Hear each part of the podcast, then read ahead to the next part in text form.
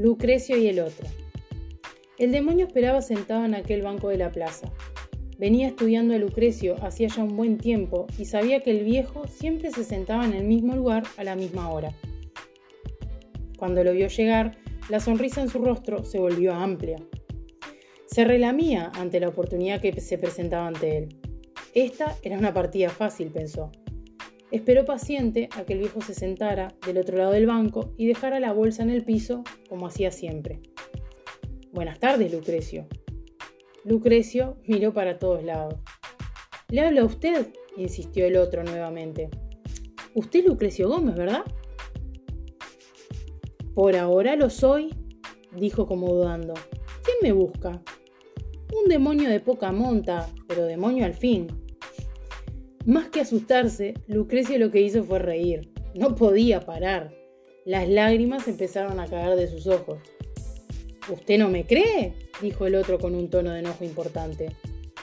Lucrecio se paró, dio una vuelta al banco sin dejar de mirar a aquel personaje y volvió a sentarse nuevamente.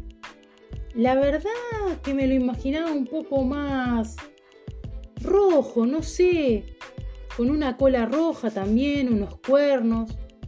El otro sonrió levemente y asintió con la cabeza en señal de entendimiento viejas historias de gente borracha y muy malos dibujantes. Créame, soy un demonio con todas las de la ley. Todas las de la ley.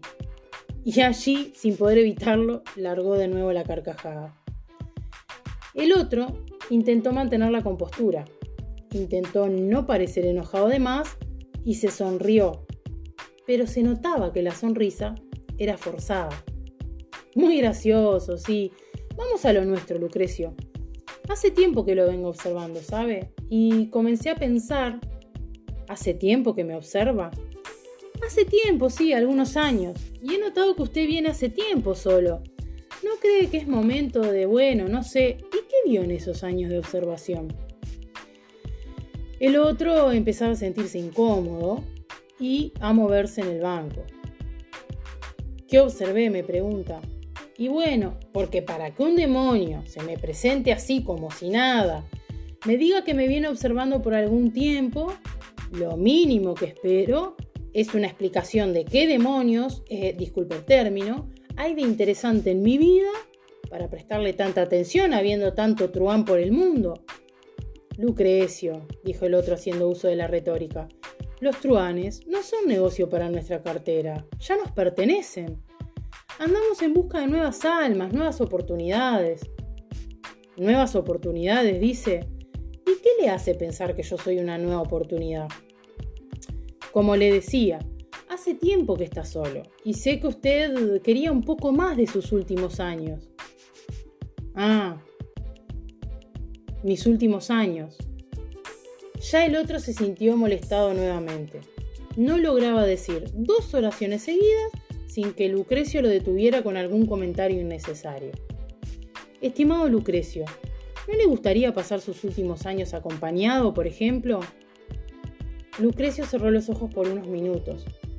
El otro no podía suponer qué pasaba por la cabeza del individuo. Empezó a saborear la victoria en su boca. ¿Qué le hace pensar a usted que yo me siento solo? ¿O que quiero compañía? estalló Lucrecio un poco enojado. Vamos, hombre, porque todos en algún punto se sienten solos. Ya hace mucho tiempo desde que Mercedes se fue. No se atreva a meter a Mercedes en esto, ni se le ocurra. A ella no se la debe nombrar en vano. Pero piénselo, hombre, no se enoje. Piense en lo que sería volver a casa con alguien que tiene preparado el mate, las tortas fritas, alguien con quien conversar. Lucrecio hizo un largo silencio de decidir decir que sí, ¿cuál sería el costo? El otro sonrió largamente. Dejó un silencio en el medio, que era su método para aumentar la tensión. Luego dijo como al pasar restando la importancia. Usted se compromete a dejarme su alma una vez que... ¿Una vez que qué? Bueno, usted sabe, una vez que deje este mundo. ¿Y Mercedes?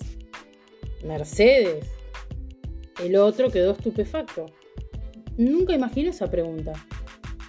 Sí, Mercedes. Todos estos años de espera son para poder reunirme con ella. Bueno, Lucrecio, una vez en nuestras cálidas estancias vemos qué podemos hacer por Mercedes. Usted piensa en el hoy, el mañana, bueno, el mañana se verá.